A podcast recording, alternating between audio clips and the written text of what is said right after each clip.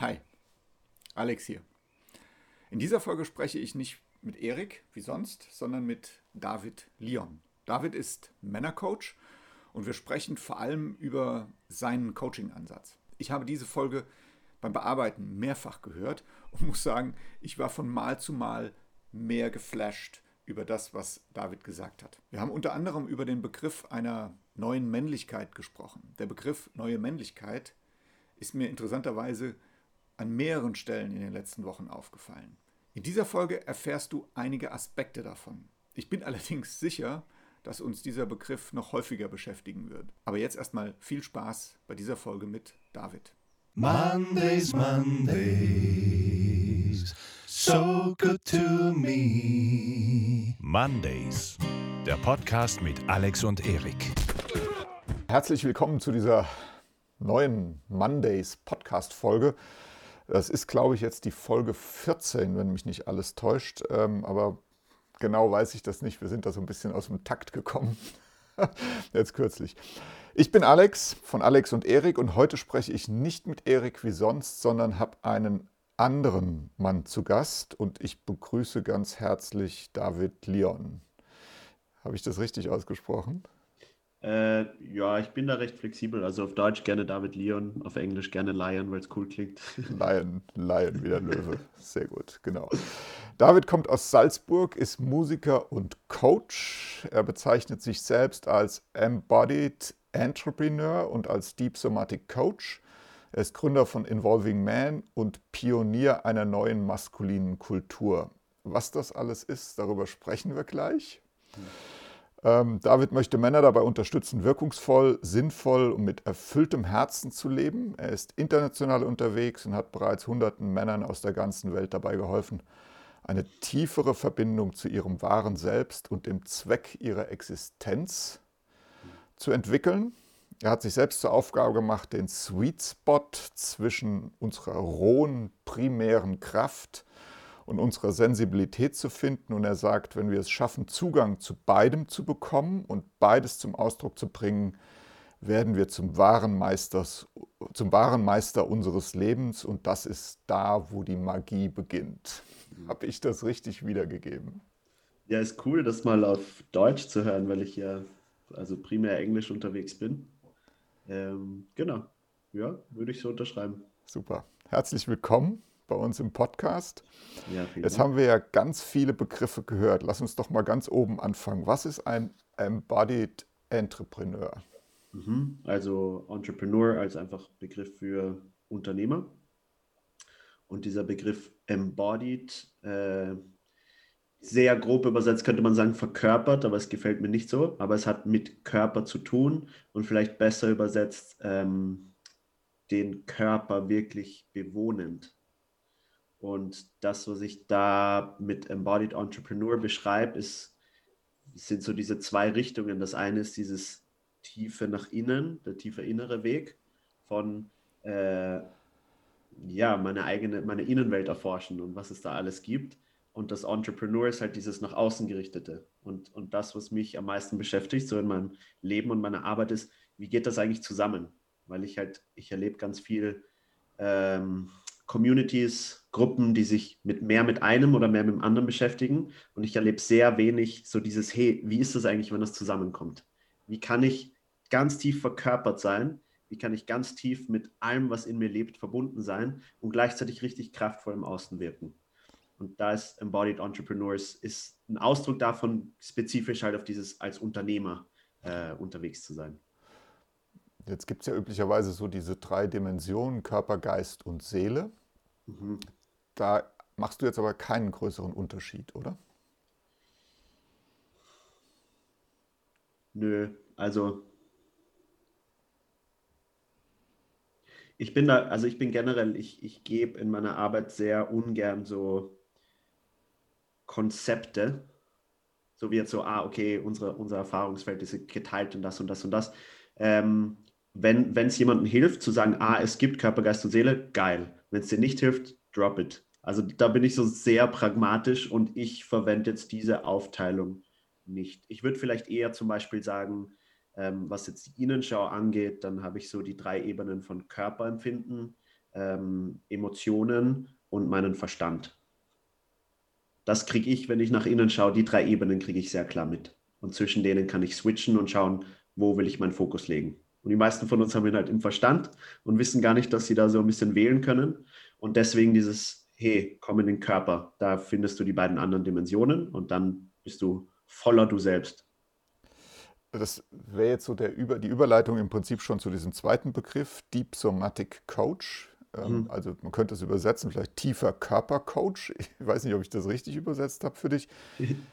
Ist das das, was du damit zum Ausdruck bringen willst? Genau, also ich, meine Freundin hat sich vor kurzem darüber lustig gemacht, dass ich, dass ich mich Deep Somatic Coach nenne. Sie sagt halt, ja, nenne dich halt Somatic Coach. Und ich bin so, ich kenne halt viele Leute, die sich so oder ähnlich nennen, wo mir die Tiefe fehlt. Das sage ich halt, ja, dann muss ich halt noch was anfügen, um irgendwie zu kommunizieren, ja, ich erlebe es nochmal in einer anderen Dimension vielleicht. Okay. Und ja, mein Zugang ist halt der, dass wenn ich mit Leuten arbeite, und da geht es auch ganz viel um irgendwie Sinn finden und sinnvolle Arbeit finden und meinen Beitrag finden, aber diese Rückkopplung zu, hey, was geht eigentlich in meinem Körper ab in diesen ganzen Prozessen, äh, erlebe ich als super hilfreich, weil ganz oft sind die Themen, die wir glauben, so dass darum geht's, ist wie so, das ist nur die Oberfläche und drunter geht halt ganz viel ab, was wir gar nicht mitbekommen. Und wenn ich auf dieser tieferen Ebene arbeite, dann, dann komme ich halt eher an die Punkte ran, wo sich wirklich was verändert. Also nur um ein ganz grobes Beispiel zu geben, ähm, manchmal glaube ich oder glauben Leute, mit denen ich arbeite, sie wollen irgendwas Bestimmtes in ihrem Leben erreichen, irgendein Ziel. Und wenn du dann aber tiefer mit ihnen arbeitest, dann merkst du, ah krass, das kommt einfach aus äh, einem Schmerz heraus, aus einem was auch immer, ich bin nicht gut genug oder vielleicht habe ich das übernommen von einem Elternteil und wenn ich das halt auf der körperlichen Ebene wirklich mitbekomme, so was da emotional abgeht, dann kann ich das halt verändern und muss dem nicht blind nachgehen. So, und vielleicht ein normaler Coach wird vielleicht nicht so drauf kommen und einfach dem Klienten helfen, so, okay, bam, du hast ein Ziel, äh, lass uns da hingehen. So. Okay. Ähm, ich, ich, ich struggle immer noch so ein bisschen mit diesem Thema Körper und Emotion. Ne? Also mhm. du sagst, Emotion spüre ich im Körper. Mhm. Der Körper ist gewissermaßen der, der dir die Signale gibt oder der die Emotion auch spürt. Ähm, ja, das ist ein spannendes Thema und da bin ich auch neugierig von dir zu hören, wie du es erlebst, weil ich glaube, dass es jeder ein bisschen anders erlebt. Aber ich würde sagen, ähm, je mehr ich meinen Körper spüre, das ist wie ähm, so der Behälter, in dem ich dann Emotionen spüren kann. Also wenn ich meinen Körper nicht spüre und starke Emotionen hochkommen, dann ist es sehr wahrscheinlich, dass ich es nicht schaffe, die einfach zu spüren, zu beobachten und wirklich mit ihnen zu sein. Und schießt es mich meistens raus. Und ich würde nicht sagen, also ich würde sagen, Körper empfinden und, und Emotionen oder Gefühle sind sehr stark miteinander verknüpft. Aber wenn ich Gefühle spüre, dann sind die oft größer als mein eigener Körper. Also da gehen wir dann vielleicht schon in so subtilere, äh, so energetischer Körper, sowas in die Richtung hinein. Ich weiß gar nicht, ob man so weit gehen muss. Das Interessante ist, ich bin gerade dabei, ich mache so nebenbei gerade so ein bisschen, eine, wenn man so will, eine Fortbildung zum Thema Traumatherapie. Mhm. Und dort wird tatsächlich unterschieden zwischen Emotionen auf der einen Seite und Empfindungen auf der anderen Seite. Und jetzt kann man natürlich sagen, okay, das ist ja irgendwie dasselbe. Nee, überhaupt nicht. Empfindungen sind viel, wie soll ich sagen, gleichmütiger, so würde ich das mal ausdrücken. Emotionen können viel größer sein, viel aufbrausender, viel mitnehmender, als das Empfindungen sind. Und in der Traumatherapie zum Beispiel ist es durchaus angesagt, nicht so sehr auf die Emotionen zu gehen, schon gar nicht in möglicherweise alte traumatisierende Emotionen reinzugehen, sondern tatsächlich auf der Empfindungsebene zu bleiben, weil dort sehr viel mehr Halt ist, sehr viel mehr Stabilität und ähm, Empfindungen im Grunde genommen auch von uns selbst als wesentlich weniger dramatisch wahrgenommen werden. Ne? Genau. Und sehr viel stabiler und haltgebender auch wahrgenommen werden. Ne? Genau. Also das ja, deckt sich sehr mit dem, wie, wie ich es erlebe. Ich würde sagen, dieses Körperempfinden ist halt die Basis. Und ich glaube aber auch, dass, also in, in Gefühle ist halt nochmal, also Gefühle verbinden halt Körperempfindungen und dann wie interpretiere ich es? Also finde ich es gut, dass ich mich so fühle? Also das heißt, Gefühle sind einfach komplexer als Körperempfindungen. Und ich würde aber schon sagen, also wenn ich, wenn ich das schaffe, wirklich meine Gefühle zu fühlen, dann ist halt mein Leben unglaublich reich. Und diesen Reichtum würde ich nicht missen wollen.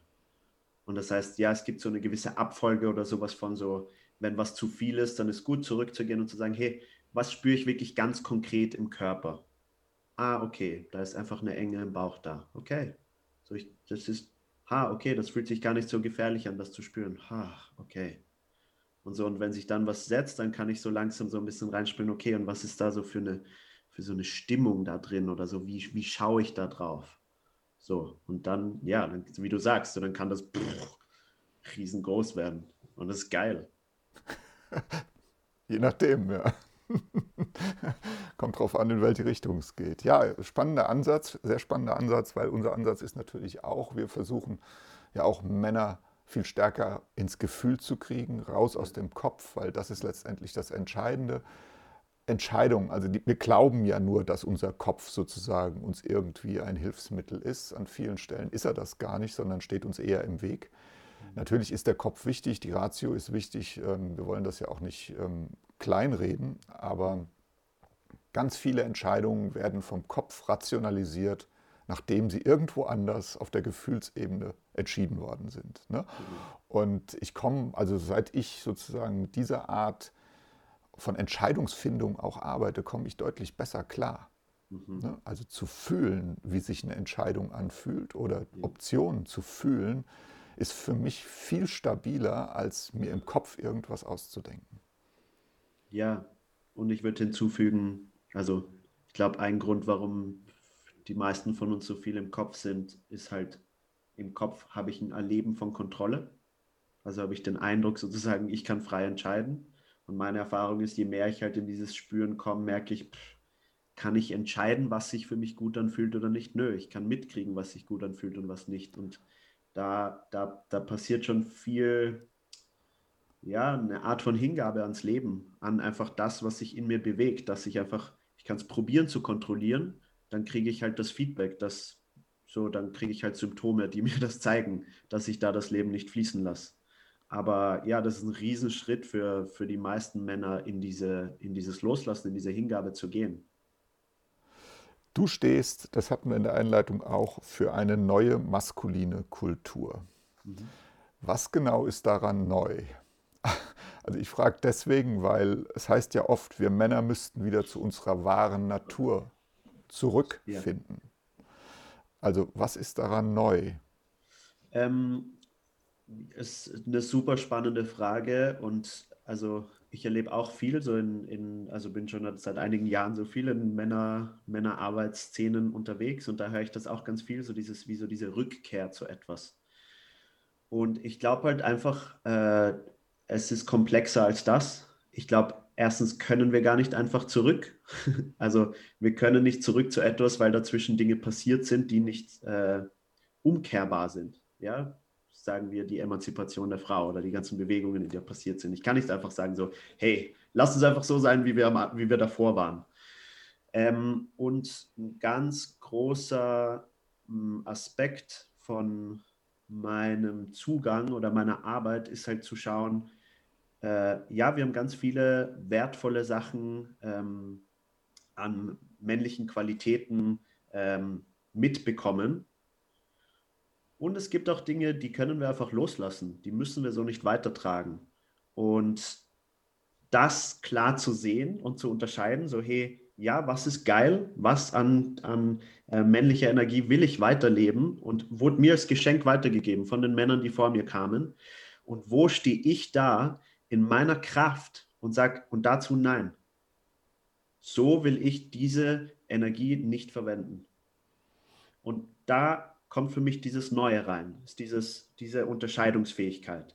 Und neu heißt für mich nicht, ähm, ich lehne alles ab, was davor kam äh, und ich weiß allein, wie es richtig geht, sondern ich stehe in einer Linie von Männern, die alle durch krasse Sachen durchgegangen sind, dass ich überhaupt hier sitzen kann und mich damit beschäftigen kann.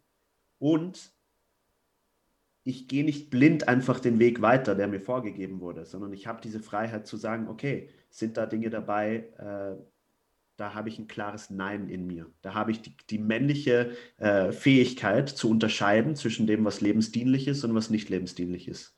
Und das für mich in dem Sinne Neue ist halt wirklich diese tiefe Verbindung von eben Feinfühligkeit, von ganz tief im Körper verankert sein und dieser Kraft nach vorne. Dass das kein Widerspruch mehr ist, sondern die brauchen eigentlich einander.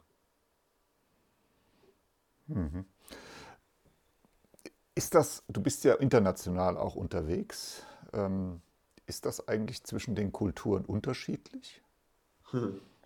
Ähm,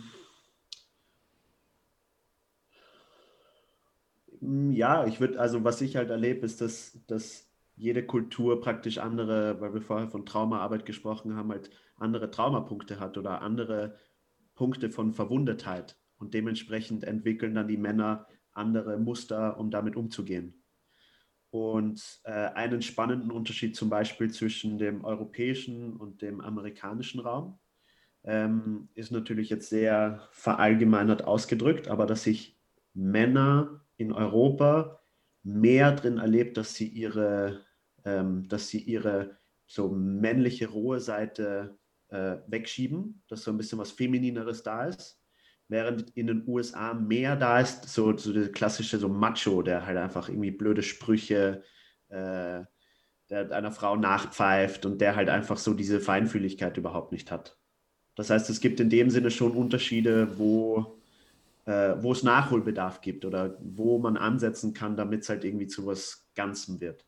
Aber Macho-Gehabe ist doch eher ein Zeichen von Schwäche, oder?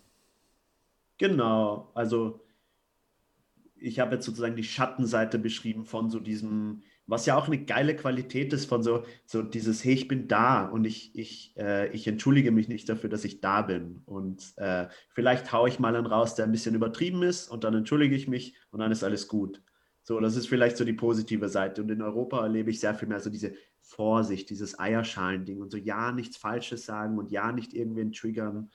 Ähm, ja nicht irgendwie darüber sprechen, wo vielleicht Männer Qualitäten haben, die Frauen weniger haben. So ganz so. so. Und das gibt es natürlich in den USA genauso. Aber wenn ich so sehr, ähm, sehr, sagen wir mal, allgemein drauf schaue, dann ist das zum Beispiel ein spannender Unterschied, den ich über die Zeit mitbekommen habe. Also so wie ich das wahrnehme, ich meine, die amerikanische Kultur ist natürlich auch sehr, äh, noch sehr, ich sag mal, kriegerisch oder kriegerischer, als das vielleicht eine europäische Kultur ist, ähm, als das vielleicht auch europäisch, europäische Männer sind. Also vielleicht ist da ja noch so ein bisschen der, der Unterschied auch zu sehen, oder? Ja, ist gut möglich. Naja, die, halt die amerikanische Kultur, die feiert halt sehr Freiheit. Mhm. So dieses, hey, du kannst alles erreichen, du musst dich halt richtig anstrengen. Und in Europa haben wir halt mehr äh, diesen Gedanken von, es soll allen gut gehen. Es soll möglichst allen gut gehen. Und das heißt auch, sozusagen, dann passiert schneller, dass ich mich zurücknehme, dass ich mit meiner Kraft nicht ganz da bin, weil das könnte ja heißen, dass es für den anderen unangenehm ist. So, und in den USA wird es halt gefeiert, wenn wir einfach so, hey, ich mache das jetzt einfach. Mhm. Okay der Tuende, das, der ja. sich Durchsetzende, ne, der ja. in der Kraft stehende. Tellerwäscher zum Millionär. Ja, genau. Was ist für dich wahre männliche Kraft? Ähm, das ist also Lebensenergie, die in uns steckt, die dafür verwendet wird, dem Leben zu dienen, also im Dienste des Lebens zu stehen. Weil diese Kraft, also wenn ich mich damit in mir verbinde, dann gibt es da einfach so ein krasses Feuer, das ich auch mit was Animalischem verbinde, so was un krass Ungestümes, was nicht gebändigt werden kann. Und das kann natürlich in alle Richtungen gehen. Also damit kann ich auch ganz schön Schaden anrichten und damit wurde auch ganz schön Schaden angerichtet. Und wenn ich jetzt sage sozusagen, was ist vielleicht, vielleicht statt wahrer männlicher Kraft so integrierte männliche Kraft, dann wäre das halt, ich habe voll Zugang dazu, ich drücke das in keiner Weise weg, aber ich nutze es, um dem Leben zu dienen. Ich nutze es, damit dem Leben allgemein besser geht, in welcher Form auch immer das dann ist. Okay. Ist das diese Integration dieser zwei Elemente, wo du, genau. von dem Sweet Spot, von dem du sprichst?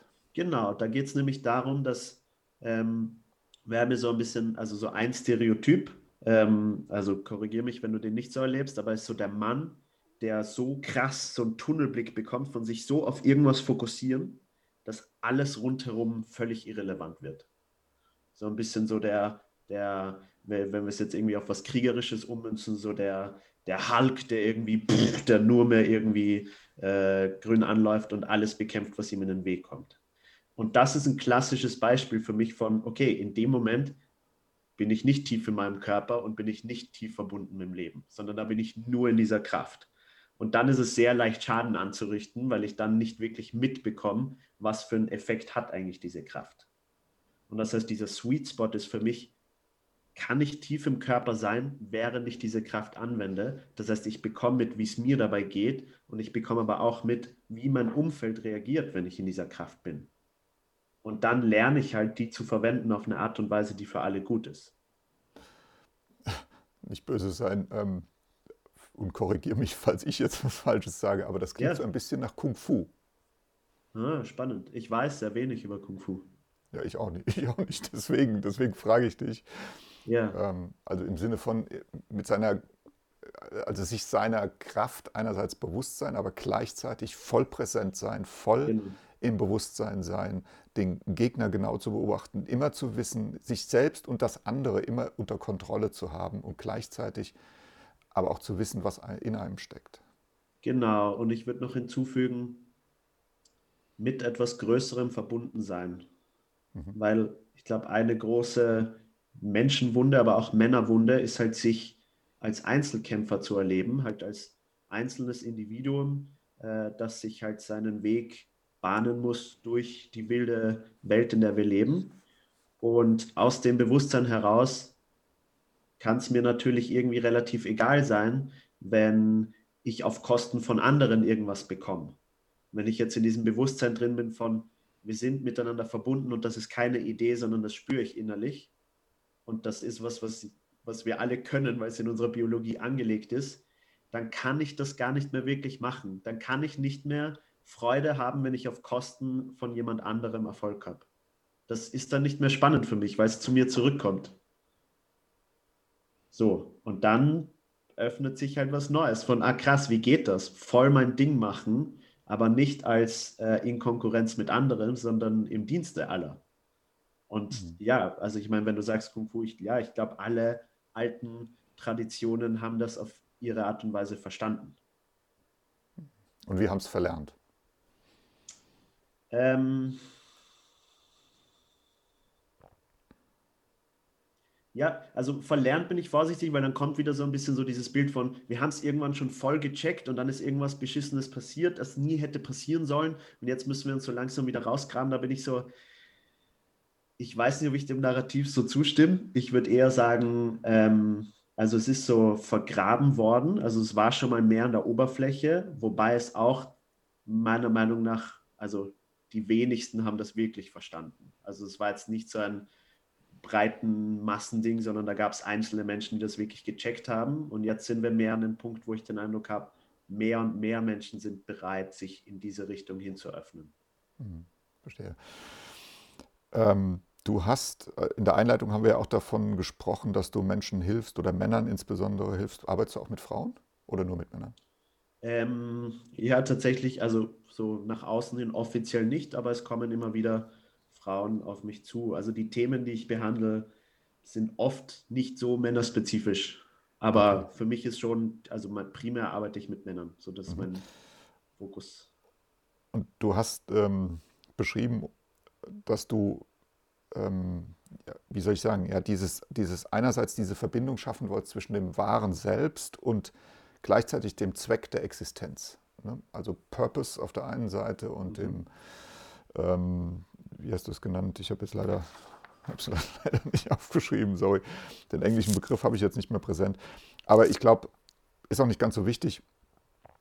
Wie kriegst du das hin? Wie schaffst du diese Integration? Was ja. ist deine Methode, wenn man so will? Was ist dein Vorgehen?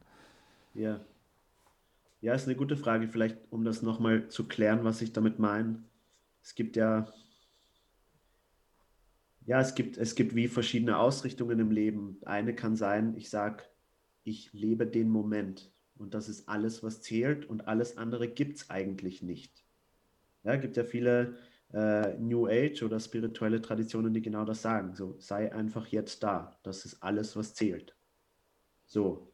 Und dann gibt es Ausrichtungen, die mehr sind, äh, was willst du, was am Ende deines Lebens äh, übrig bleibt oder was du zu, zurücklässt.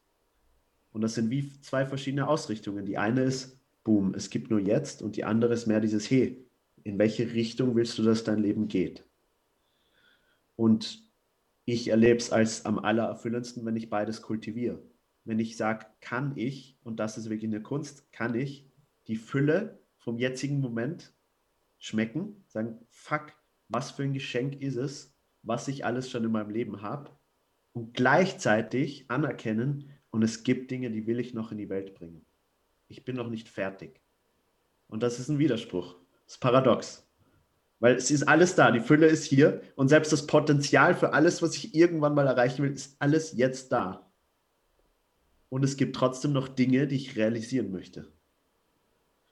Und da, ja, ich meine, für mich schaut das so aus, dass ich halt eine, eine Meditationspraxis habe, dass ich halt Praxen habe, die mich jetzt hier ankommen lassen im Körper und dann, dass ich einen großen Teil meines Tages damit verbringe, Dinge in die Welt zu bringen, Dinge zu kreieren. Mhm. Etwas, was du kreiert hast, ist den ähm, Involving Man Summit. Mhm. Das ist eine, ein Summit, ein Online-Summit gewesen, nehme ich an. Genau. Ähm, wann, wann war der genau? Der war zweit, Ende 2018, also vor zwei, bisschen oh, mehr als zwei Jahren. her. Da wird es ja Zeit für neun. Ne? ja, habe ich schon öfter überlegt, ja. Genau, aber da will ich gar nicht so drauf. Du hattest damals ähm, 25 Männerexperten sozusagen in der, als Interviewpartner. Ja. Was ich ja super spannend finde. Was waren deine Erkenntnisse aus diesen Gesprächen mit den Menschen, mit den Männern? Ähm, wie bunt Mann sein, Männlichkeit eigentlich ist.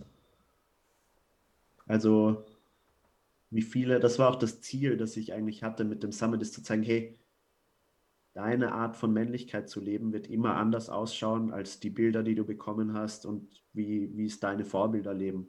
Und da einfach so eine Palette zu sehen von Männern, wo ich viele echt inspirierend finde und die halt alles so eigen sind, die halt alles so einzigartig sind in dem, wie sie diese, diese, äh, ja, wie sie ihr Mann sein Leben. Das war, glaube ich, so das, wo ich, wo ich auch damals irgendwie, das hat mich so ein bisschen entspannt, so ein, ah, ich muss nicht XY machen oder sein, um mein Mann sein zu leben. Mhm. Ja. Okay. Wo kann man mehr über dich erfahren? Ja, ich bin tatsächlich so, was Online-Präsenz angeht, äh, ich habe da ein bisschen einen anderen Zugang. Ähm, also ich, ich bin, ich glaube am allerbesten eigentlich auf meiner Facebook-Seite, die heißt David Leon und da poste ich am regelmäßigsten. Ähm, genau, ich habe eine Website, aber da passiert gerade eigentlich nichts. Und ich bin eigentlich, also ich bin so im Kreieren drin, ist ja nicht so viel Zeit und auch nicht so Lust da ist, irgendwie jetzt eine Website aufzubauen. Ja, ist ja auch ein Haufen Arbeit, ja. ja. muss man Zeit für haben, muss man auch Lust ja. drauf haben. Ja. Und natürlich gibt's, hat jeder so seine Prioritäten, ganz klar. Die genau. Frage ist eher, wie kann man dich finden, wenn man mehr über dich wissen will, mit dir in Kontakt genau, treten das, will.